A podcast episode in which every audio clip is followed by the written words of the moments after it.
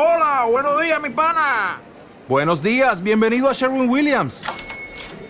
¡Ey! ¿Qué onda, compadre? ¿Qué onda? Ya tengo lista la pintura que ordenaste en el ProPlus app. Con más de 6.000 representantes en nuestras tiendas listos para atenderte en tu idioma y beneficios para contratistas que encontrarás en aliadopro.com. En Sherwin Williams somos el aliado del PRO.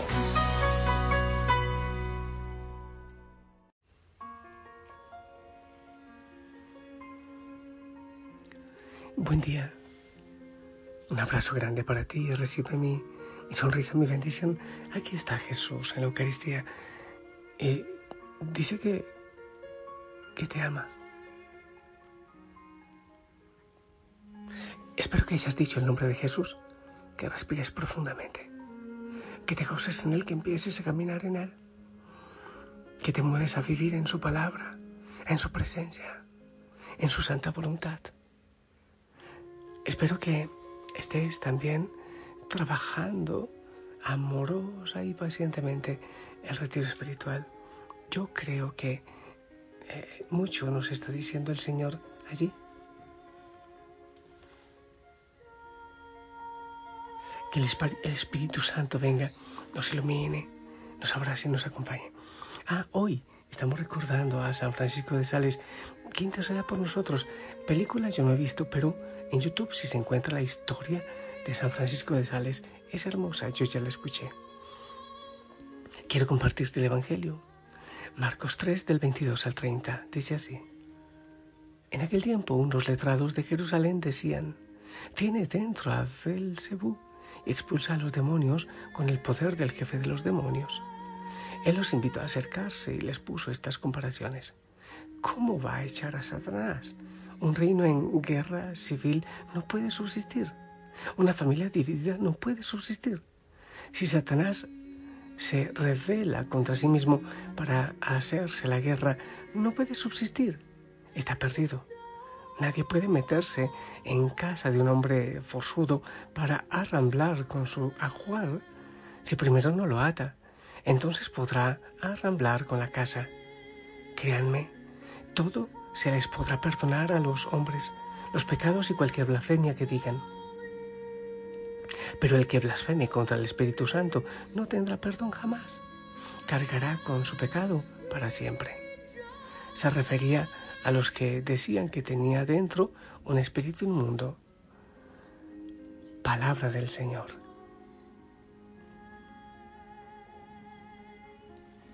Empieza el Evangelio diciendo que esta discusión fue con unos letrados, con aquellos que supuestamente conocían mucho, eran muy inteligentes, tendrían bastante conocimiento. Pero ¿qué era lo que pasaba? ¿Por qué estos letrados no podían entender la acción del Señor? Eh, que eran cosas de, de, caridad, de hacer el bien, en fin. Eh, sencillamente ocuparse del dolor de los demás, como ella lo había prometido, de dar la vista a los ciegos, de liberar a los cautivos, de, de llevar la luz. Eh, eh, eso es caridad, misericordia, el propósito del Señor en la tierra. Pero estos letrados que dice la palabra no lo entendían. ¿Por qué no lo entendían? Porque ellos tenían otra manera de entender la cercanía de Dios. Dios era muy bueno. Entonces el, el ser humano tiene que cumplir una cantidad de normas para ajustarse o para igualarse a Dios. Y Jesús pues no, llegaba a los parámetros que ellos ponían, no cumplía las normas como ellos creían que debía hacerse. El Señor venía a mostrar libertad, luz y gozo cuando ellos eh, eh, quizás amargura, tristeza, miedo y leyes y leyes y leyes y se les hacía difícil entender el modo del Señor. Es increíble. Era difícil entender el modo del Señor. Créeme que yo pienso que muchas veces nos pasa así también a nosotros. Se nos hace difícil y nos cerramos y no puede ser así. A mí me asombra, ¿sabes? Y créeme que muchas veces he recibido muchos insultos. Porque, porque habla así, porque dice estas cosas, esto no se le entiende, es que esto no es lo que ha dicho la iglesia, pero no he escuchado a otro cura que diga esto. Y, se hace muy difícil, no digo que yo sea mejor que nadie o que sea perfecto, obviamente que no, pero a veces se hace muy difícil entender que el Espíritu Santo trae novedad. Que es distinto y que anunciamos la buena nueva de libertad, de luz, de gozo, de alegría. Hay gente que incluso se asombra cuando ve a otros muy felices, pero ¿por qué? Si tenemos que llorar todo el tiempo y quejarnos todo el tiempo, se nos hace difícil entender la novedad del Espíritu Santo. Ahora, si se nos hace difícil entender que Cristo trae novedad, no podremos entender que en nosotros no está la solución. Es que hay veces somos, ¿cómo, decirlo? Como que cerrados y trancados con candados por dentro. Si las cosas no se dan como yo las he planeado, entonces no se deben dar. No hay otro modo de solucionarlo y nos cerramos en esas posibilidades. Y no permitimos ni siquiera que el Espíritu Santo actúe. Era lo que le pasaba a ellos. No, nadie puede tener una mejor solución que la que yo tengo. Y se cerraban también al Señor. Es que así tiene que ser. Qué difícil es cuando no conocemos la fuerza y el poder del Espíritu Santo. ¡Ey! Es que la solución está en Cristo. Es que el plan nuevo está en Cristo. Está en su proyecto. Debemos permitir que Él cambie nuestro proyecto.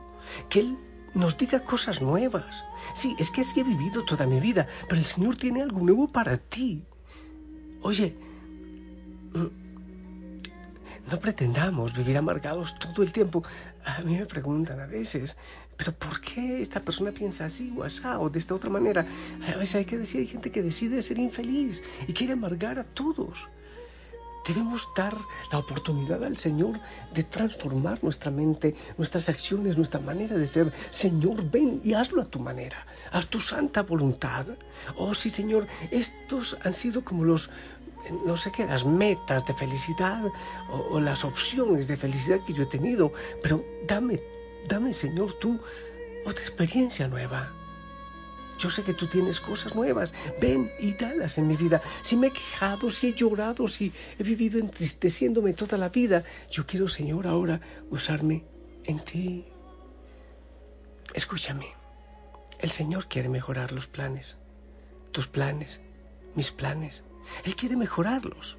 Pero para eso, Él también nos va a cortar o a podar. No te olvides lo que dice el Evangelio de Juan. Que aquella planta que no da fruto, la corta. Pero a la que da fruto, la poda para que dé mejor, mejor fruto, para que dé más fruto. Hacer la voluntad del Señor y es lo que estamos haciendo en el retiro. Es viendo qué cosas nos impiden, nos atrofian la verdadera vida. Porque hay proyectos en nuestra vida que impiden la felicidad. Entonces, ¿qué lo que hacemos? Señor, aquí está todo, está mi historia todo lo que tengo, dones, carismas, lo que he logrado, lo que he permitido que tú logres en mí. Lo pongo, Señor, en tus manos. Hazlo a tu manera. Para eso incluso debemos decirle, Señor, para que yo permita que tú mejores los planes de mi vida, déjame nacer de nuevo. Señor, hazme de nuevo, hazme un corazón nuevo, porque este que tengo no me está funcionando. Y dame una cabeza nueva también, unos sesos nuevos, Señor, porque a veces soy tercamente cerrado y quiero hacerlo todo a mi manera. Hay gente que dice, pues así soy, así he sido siempre y así moriré. Eso es una absoluta mediocridad, porque el Señor nos puede recrear, Él nos crea de nuevo. Él tiene planes hermosos en nuestra vida. Eso es lo que debemos permitir que Él haga y eso es lo que los letrados no permitían porque creían que solo había una manera de llegar al Señor y no aceptaban la de Jesús. Quizás la veían muy sencilla, muy de amor, muy de misericordia. El Señor tiene sorpresas cada día. Dale la oportunidad de transformarte, de cambiar tus planes. Él tiene mejores soluciones, no lo dudes. Y un plan a veces es un poco más largo, a veces con atajos, algunos atajitos para ser feliz. Déjame nacer de nuevo, déjame nacer déjame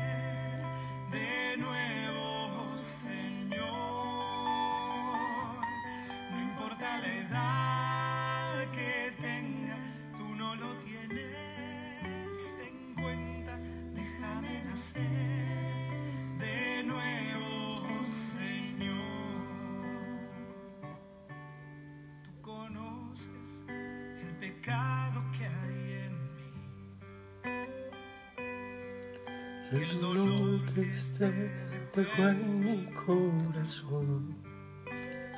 Señor, en esta mañana, en esta oración, ponemos todo en tus manos. Lo que haremos en este día, pero también lo que hemos hecho en nuestra vida. Todo, Señor, nuestros planes, nuestros proyectos. Oh, sí, tenemos sueños muy grandes, pero según el mundo, que son mediocres. Ayúdanos, Señor, a tener tus planes, a configurarnos con tu proyecto. Señor, ayúdanos a ser niños de nuevo y diseña tú nuestra vida, nuestro proyecto de felicidad, nuestro proyecto de familia. Ven, entra, Señor, entra a nuestro corazón, entra, Señor, a nuestra vida, a nuestros hogares, a nuestros hogares, a, nuestras hogueras también, a la familia Osana.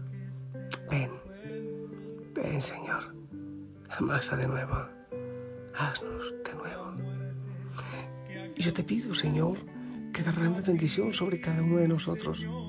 Hay familias que, que anda cada cual por su camino, proyectos raros, distintos, lejos de ti, Señor.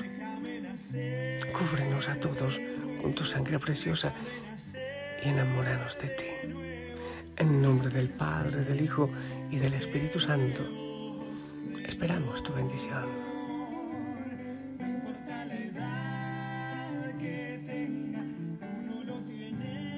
Amén. Gracias, gracias y a trabajar. Hay cosas que reflexionar del retiro. Dale la oportunidad al Señor de darte la felicidad que Él sabe dar. No te conformes con menos. Que la Madre María nos acompañe. Yo te amo en el amor del Señor. Sonríe. Abrazos en casa. Hasta pronto. Chao.